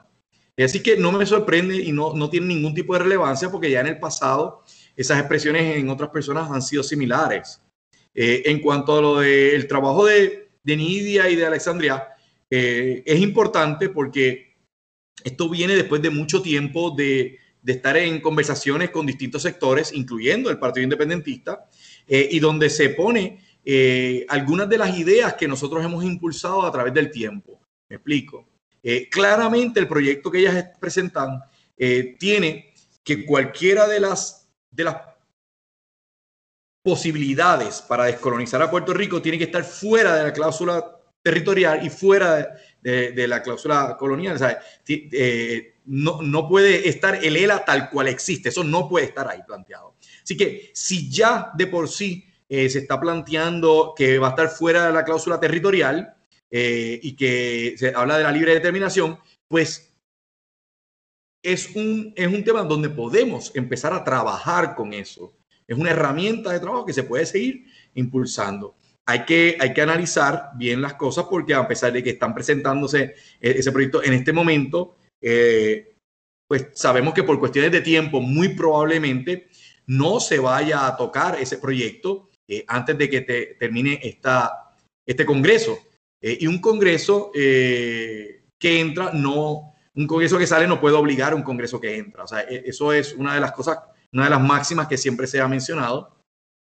Así que habrá que esperar a, después de las elecciones para ver si se vuelve a radicar y entonces trabajar con, con ese proyecto. Pero sin duda alguna es alentador escuchar que, que se empieza a tocar la, el vocabulario que el Partido Independentista a través de, décadas ha estado utilizando eh, de que cualquier situación tiene que ser fuera de la cláusula territorial y que no puede, el problema no puede ser, no puede estar dentro de las consideraciones eh, para que sea eh, parte de, las alternativas. Si el, si el, problema es el Estado Libre Asociado, no puede ser una alternativa al Estado Libre Asociado. Eso, eso queda eh, evidente en todo lo que estamos planteando. Y, y, para esas personas que dicen, yo no quiero tocar el tema de Estado, mira, lo que pasa es que estas personas no se dan cuenta que el estatus permea en todo lo que hacemos nosotros los puertorriqueños en absolutamente todo lo que hacemos los puertorriqueños. Y, y, alguna gente, ¿qué tiene que ver eso con, con, la seguridad? Y dice, caramba, pues mira, mucho, mucho tiene que ver con la seguridad del estatus porque en gran medida eh, la problemática de la seguridad tiene que ver con, con el trasiego de drogas en el país eh, y, y, todo el mundo sabe que quien controla los aires y los mares en Puerto Rico es el gobierno federal. No es la policía, la o sea, no es la policía de Puerto Rico, la policía de Puerto Rico trabaja cuando ya está aquí, pero quien se da cuenta quién entra y cómo entra alrededor de, de esta isla es precisamente el gobierno federal. O sea que lo que entra al país es porque lo permiten los norteamericanos a su punto. Eh, yo lo digo de esa manera porque es la manera más eh, impresionante para que la gente se dé cuenta, porque es imposible que tú puedas agarrar a una persona en Irak que esté en la profundidad de un hueco y, tú determines y lo arrestes allá abajo, pero no puedas controlar quién entra y quién no entra eh, por aire o por mar a una isla que la queremos un montón y para nosotros es lo más grande del mundo, pero que en, en proporciones reales, pues eh, no es eh, ni remotamente una de las islas más grandes del mundo eh, en extensión territorial. nosotros, para nosotros esto es lo más grande que hay, pero evidentemente es algo que se puede controlar y que si no se controla tiene que ver con el estatus. ¿Quién es quien lo controla realmente? ¿Somos nosotros o es alguien de afuera? Pues es alguien de afuera. cuando viene gente, aquí constantemente nos están diciendo con los hermanos dominicanos y, y, mal llamados indocumentados, y la policía de Puerto Rico está haciendo un trabajo que no le corresponde, porque ese trabajo no le corresponde a la policía de Puerto Rico. No le están pagando a la policía de Puerto Rico por hacer ese trabajo. El gobierno federal le paga a una agencia de inmigración para hacer el trabajo. Pues si, si el gobierno federal quiere controlar esa entrada, que le pague a puertorriqueños y cree trabajo aquí con áreas de inmigración para que estén cubriendo esas áreas. Pero qué tristeza que la policía de Puerto Rico no puede estar cumpliendo su deber en seguridad, protección y orientación a nuestra población, porque tiene que hacer el trabajo que le corresponde a otra gente. Eso es otro ejemplo de cómo el estatus siempre está en issue, de cómo permea en todas las cosas que, tenemos. Ah, ya tocamos el tema de, las leyes de cabotaje y hasta ahora no nos han permitido eh, hacerlo. Eh, hemos tocado otros temas, o sea que el estatus siempre es importante y vamos a tocarlo. Eh, poder resolver el estatus colonial en Puerto Rico es un paso sumamente importante y nosotros entendemos que el proyecto del Partido Independentista, eh, que como ha habido tanto nombre, Cristian, últimamente, después que el Partido Independentista inició hace décadas eh, con la Asamblea, eh, la Asamblea Constitucional de Estatus, ya todo el mundo lo verbaliza, todo el mundo lo hace, pero, pero la definición no es la misma Cristian, no te equivoques, no es la misma para todo el mundo. Es como el seguro de salud universal. que nosotros lo propusimos y ahora todo el mundo utiliza el término, pero cuando tú buscas la definición es distinto para todo el mundo. O sea, hay que ir al detalle, hay que buscar los puntos sobre las CIES. Eh, y por eso es que el Partido Independentista ahora eh, proponemos una asamblea de estatus, así lo que llamamos directamente, eh, sin, sin mucho para resolver todo, una asamblea de descolonización, es el término que estamos utilizando, para que la gente sepa qué es lo que vamos a, qué es lo que estamos trabajando y que lo que queremos es que podamos empezar a hablar directamente sobre el tema y que se pueda discutir y trabajar para, para salir de este atolladero que llevamos ya eh, más de 120 años en el mismo, con los Estados Unidos, más el, tiempo que estuvimos, ¿verdad?, eh, con los españoles. ¿Qué, ¿Qué, rol tiene el comisionado residente en una asamblea de estatus?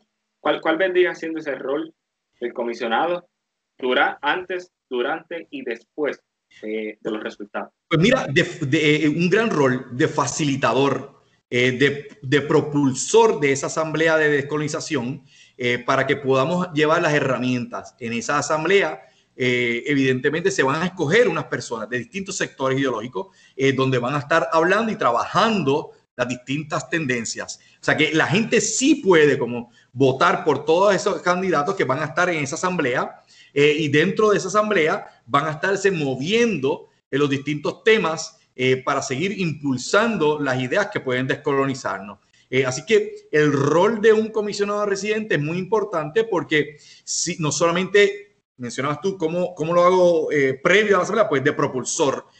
durante la asamblea, de facilitador, de llevar el mensaje a, los compañeros que van a estar allí en, en, los curules en, Washington sentados eh, y llevándole el mensaje de lo que está ocurriendo en el día a día para que ellos sepan eh, cuáles son las propuestas, de, de ser el portavoz de, de, esa, de ese mensaje que está allá y eventualmente cuando se defina algo, de ser el presentador también allá de, de todo lo que se está trabajando y la propuesta que hay.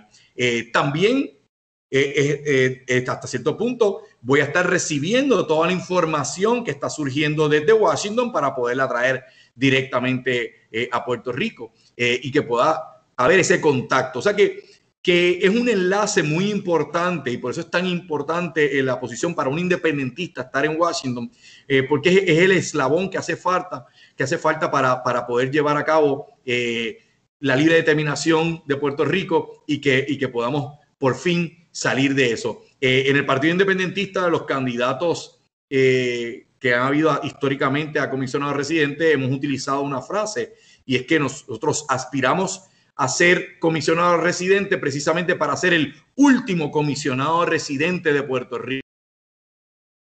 Porque como a nivel de independencia pretendemos, ¿verdad?, que, que luego de un trabajo que se haya realizado eh, podamos llegar a esa libre determinación de independencia y que no haga falta eh, más en el futuro un comisionado residente, sino que ya podamos estar estableciendo una relación diplomática, eh, en el caso de Washington serían embajadores eh, y cónsules en distintas otras ciudades, para precisamente tener esa, esa relación y esos tratados de amistad con los cuales tendríamos con Estados Unidos y con otras partes del mundo. Ok, siempre se ha dicho, y siempre el Congreso de Estados Unidos ha dicho, el problema es que Puerto Rico no se pone de acuerdo. Y usted lo mencionó. Si Puerto Rico decidiera hacer esta asamblea constitucional o asamblea de estatus, asamblea constituyente, como le llaman, es que tienen muchos nombres como usted bien menciona, y no un plebiscito como se pretende hacer este 3 de noviembre. Y en esta asamblea se eligen 80 delegados. Esos 80 delegados son los que se sientan en debate. ¿Cómo podemos entonces después decirle al Congreso de Estados Unidos, en especial usted como comisionado, decirle, mira, Puerto Rico ya se decidió, ¿qué tú vas a hacer ahora? Tú nos dijiste que nos decidiéramos, que nos organizáramos. Ya lo estamos haciendo, ya lo hicimos. ¿Cómo vas a responder tú? Bueno, eh, lo primero que te quiero decir es que eh, vamos a trabajar con eso, pero no te olvides que este 3 de noviembre le vamos a votar no a la estadidad. Y estamos impulsando a que todas las personas que no creen en la estadidad salgan y voten no a la estadidad. Esta patraña de plebiscito amañada completamente, utilizando, ¿verdad?, la, a, la gente para que obligar a un sector a salir a votar, eh, no se puede permitir y la mejor manera de contestarle a eso no es dejándolo en blanco, no es dejando de participar, es votándole que no a la estadidad para llevar un mensaje robusto y contundente, eh, no solamente a Washington, sino al resto del mundo, de que Puerto Rico no cree en la estadidad. Ya en el pasado le dijimos que no al Estado colonial, al Estado libre asociado como tal cual lo vivimos. Así que esta es la alternativa para, para votarle que no eh, a la estadidad. Y así lo vamos a hacer. En cuanto a la Asamblea de Descolonización, Bien dijiste que la gente escoge la cantidad que, va a ser seleccionada, pues se determinará en su momento. Eh, pero, pero esas personas van a estar eh, llevando y reuniéndose hasta que lleguen a, una conclusión que se llevará a Washington y se presentará. Eh, y ahí es que tiene que hablar el norteamericano.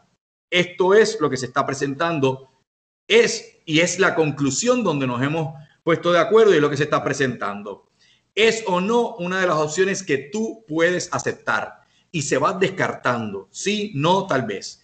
Eh, y eso es lo que, lo que queremos, ¿verdad? Empezar a presionar, porque con la excusa de que no nos hemos puesto de acuerdo, que ellos mismos sabotean el que no nos pongamos de acuerdo, porque ya anteriormente nos habíamos puesto de acuerdo eh, en, un sinnúmero de cosas, y, me remito a, al trabajo muy bueno que se hizo allá para 1989 en las vistas de, de Bennett Johnson, eh, donde se estipularon casi todos los planteamientos y se dejó claro qué era lo que significaba la independencia y, cómo iba a ser una transición y no hubo ningún reparo de parte del Congreso con los planteamientos que hacía el Partido Independentista. Reparo tuvo con el Estado Libre Asociado tal cual estaba. Reparo tuvo con la mera, la mera presentación de, la estadidad. Porque lo que ocurre es que cada vez que se habla de la estadidad en Estados Unidos, eh, es, una píldora venenosa que destruye cualquier cosa. Nunca quieren tocar eso, porque el norteamericano es el dueño de ese club, así que él no quiere verse obligado a absolutamente nada. Eh, nosotros estamos convencidos de que no hay ningún interés de parte de Estados Unidos en, en aceptar a Puerto Rico como, como un estado más. No lo han hecho con Washington, D.C., lo van a hacer con Puerto Rico. Eh, así que nos estamos convencidos de que el único camino que tiene Puerto Rico eh, es hacia la independencia y vamos a estar luchando hacia eso. Pero, pero esa presión se va a estar. Vamos a estar reunidos, vamos a estar trabajando. Yo a veces mencionaba que me encanta la historia. Eh, le, digo a las personas que la creación de, de la República de los Estados Unidos, porque es un país que, tiene un sistema republicano de gobierno, es una república. Eh, por eso es que en, la jura de bandera de ellos dice I pledge alliance to the flag, o sea, ante, ante the republic that it represents, ¿verdad? Eso, es lo que ellos juramentan allá, no lo hago yo, sino que ellos lo juramentan. Eh, se crea precisamente después de la exigencia de las 13 colonias de ser parte integral del Reino Unido. Por eso es que venía la famosa frase, no without representation, porque les estaban poniendo, eh, valga la redundancia, impuestos eh, y, ellos entendían que era, que era injusto, ya que ellos no tenían una representación allá en las cortes británicas. Eh, y el imperio británico le dijo a Nacarila del Oriente, usted no va a ser, usted va a ser una colonia porque eso es lo que lo queremos, eso es como le sacamos provecho. Es lo mismo que hace Estados Unidos con Puerto Rico. Así que el mismo, las mismas 13 colonias y sectores dentro de esas 13 colonias eh, que en un momento dado no querían ni buscaron nunca la independencia, empezaron a considerar esa opción hacia la independencia hasta llegar en 1776 a, la independencia como tal. Y todavía después de eso tuvieron batallas. Eh, así que no fue fácil, eh, pero eso es parte de lo que ocurre. En Puerto Rico todavía hay gente que no se da cuenta que el único camino que tenemos para desarrollarnos es la independencia. Y eso precisamente con una asamblea de descolonización es parte de lo que va a ocurrir. ¿Por qué algunos sectores no quieren la asamblea de descolonización? precisamente porque saben que le van a contestar las cosas que ellos no quieren contestar. Ellos quieren seguirle dándole largas al asunto y seguir bajo el sistema que estamos actualmente para que no se resuelva nada, porque ellos, esos sectores específicamente, están muy bien acomodados en sus negocios y en, sus finquitas privadas y no quieren ningún cambio.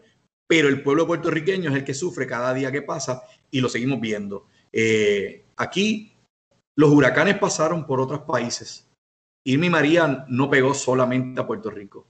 Y los países independientes a los que pegó el huracán Irma y María se repusieron, están de pie, han seguido hacia adelante en todo momento. Y Puerto Rico todavía sigue hablando ya tres años eh, del evento, eh, del mismo tema, sin poder salir del, mismo hoyo que hemos estado en todo momento. Y, a esa situación se le han añadido otras situaciones más difíciles y ya es tiempo de empezar a trabajar eh, en dirección en beneficio de los puertorriqueños y las puertorriqueñas. Cuando yo te hablaba hace un rato, la situación tiene que ser ganar, ganar. Cualquier cosa tenemos que ser parte de los que estamos ganando.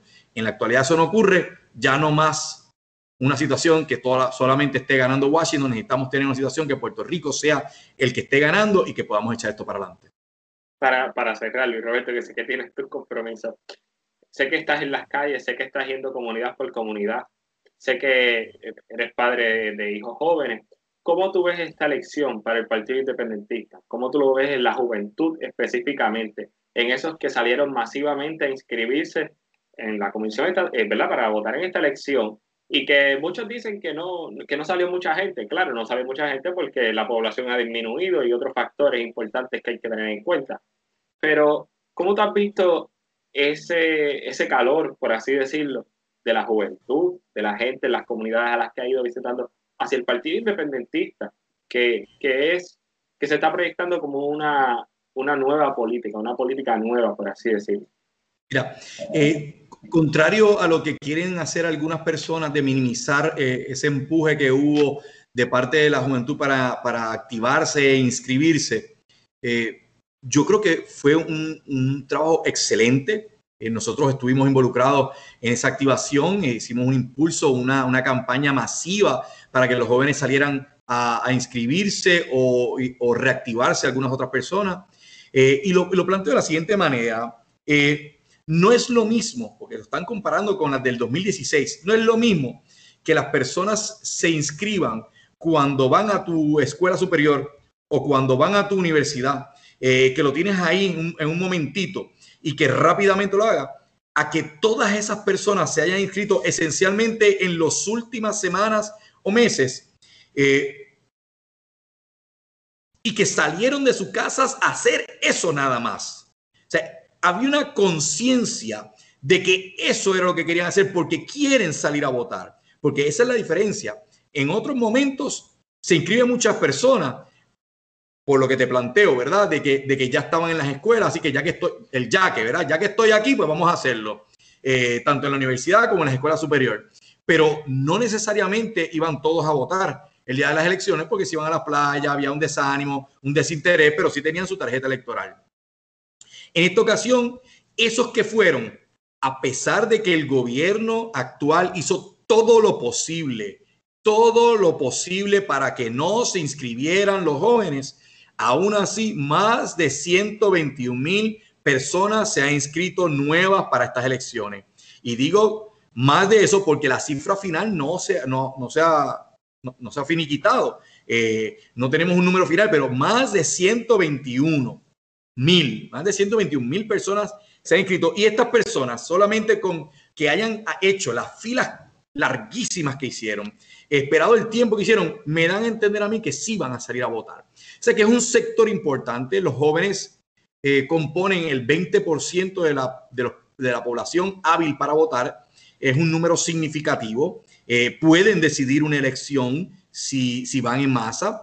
Eh, y nosotros estamos muy contentos con ese empuje. creemos en los jóvenes. Siempre el Partido Independentista ha sido un partido donde la fuerza mayoritaria ha sido de los jóvenes. tenemos un mensaje para los jóvenes, lo, ha, lo hemos llevado. Juan Dalmao eh, ha sido un, candidato eh, alegre, llevando un mensaje claro. Mira, Cristian, en el pasado éramos acusados de que, de que nuestro vocabulario era muy rebuscado y que la gente no nos entendía. Si eso fue cierto o no en el pasado, eh, lo podemos dejar a un lado. Juan te habla en arroyo habichuela. O sea, aquí no existe nadie en Puerto Rico que no entienda de lo que está hablando Juan Dalmao. Eh, y eso ha sido el mensaje eh, que está llevando el Partido Independentista, un mensaje eh, sencillo pero importante. nada de superficialidad, profundidad dentro de, de, las expresiones coloquiales y de las expresiones pueblerinas. ¿verdad? Llevando un mensaje alegre en todo momento y estamos convencidos de que va a haber un gran crecimiento. ¿Cuánto, Cristian? Bueno, no sé. Es decir, no tengo una bola de cristal aquí para yo decir, eh, y tampoco soy, eh, no me dedico a hacer este, encuestas tampoco. Eh, veo, veo las encuestas que han surgido, las tomo como, pues, como instrumentos de trabajo, las analizo. no te digo que no, o sea, no soy de las personas que no le hagan caso tampoco, sino que las veo, las, las observo, las analizo, trato de, de, comprender hacia dónde está en ese momento. Es una foto de algo que se hizo, si se hicieron bien hechas, ¿verdad? Eh, pero, pero para las primarias hubo unas encuestas y ninguna la pegó. Este, así que eh, ahí son tantas variantes que pueden ocurrir. Yo lo que te puedo decir es que va a haber un gran crecimiento en el Partido Independentista. Eh, el cielo es el límite. Y, mi abuelo, que, que, era, era hípico, yo no, yo sé muy poco de, de, todas esas cosas, pero siempre me decía, mira, el único caballo que no puede ganar es el que no está en la, el que no está en la pista. Eh, así que ahí está el Partido Independentista en la papeleta. Y eso es lo primero que hay. Eh, ¿Puede ganar? Claro que sí. Si está en la papeleta, puede ganar puede ganar y nosotros vamos a estar haciendo todo el trabajo para hacerlo. Así que la mentalidad que existe de, alguna de algunas personas de que, fíjate, yo voto por este porque es que es el voto útil, es el voto del que puede ganar. No, compadre, no. si todo el mundo vota por, por, ese candidato, claro que también puede ganar. No te puedes dejar llevar, dejar llevar por eso. Eh, y lo otro que decía mi abuelo también, cada vez que veía el, día nublado o lo veía lloviznando o con alguna lluvia, miraba así y decía, hoy es un buen día para las carreras. Y Puerto Rico está nublado, con tormenta, y la, y la pista de Puerto Rico está enlodazada completamente, enlodada. Eh, esto es un charquero. Así que lo importante es que los jóvenes sepan que nosotros no nos vamos a quitar, vamos a seguir la lucha, vamos a estar llevando el mensaje todo el tiempo y que tenemos unos excelentes candidatos y que estamos listos para gobernar y que dependemos precisamente de la voluntad de cada uno de los puertorriqueños y las puertorriqueñas que salgan a votar el 3 de noviembre y que pongan su confianza en nosotros para que demos el gran cambio que tanto hace falta en Puerto Rico, el Puerto Rico que nos merecemos, no el que tenemos en este momento. Así que nada, muchas gracias, ¿verdad? Este, por esta excelente entrevista, muy encantado, ¿verdad?, de la misma. Así que, nada, muchas gracias por contestar, sé que tuvimos nuestros contratiempos. Eh, y a seguir para adelante, este, como usted muy bien dice, el, único caballo que no gana es el que no está en la carrera y el Partido Independentista está, tiene sus candidatos. Y, la, y yo como joven le puedo decir que la juventud... Tenemos, bien importante, tenemos sobre mil candidatos en todo Puerto Rico. Tenemos candidatos para todos los distritos senatoriales, tenemos candidatos para todos los distritos representativos, tenemos candidatos para todas las alcaldías con sus planchas de asambleístas municipales. O sea, el partido es un partido completo, no es un partido de moda, es un partido histórico que tiene el potencial y tiene el interés de trabajar por Puerto Rico y que estamos listos para gobernar. Así no será y, nada, este, yo los he ido trayendo a todos poco a poco, como mismo contestando, los voy trayendo. Y de verdad que han sido unas entrevistas muy buenas, y así que le agradezco nuevamente y que siga esa campaña bien como va y con las medidas que, que están teniendo. Claro que sí, así la tendremos. Muchas gracias por la invitación y un saludo a todos. Gracias, gracias.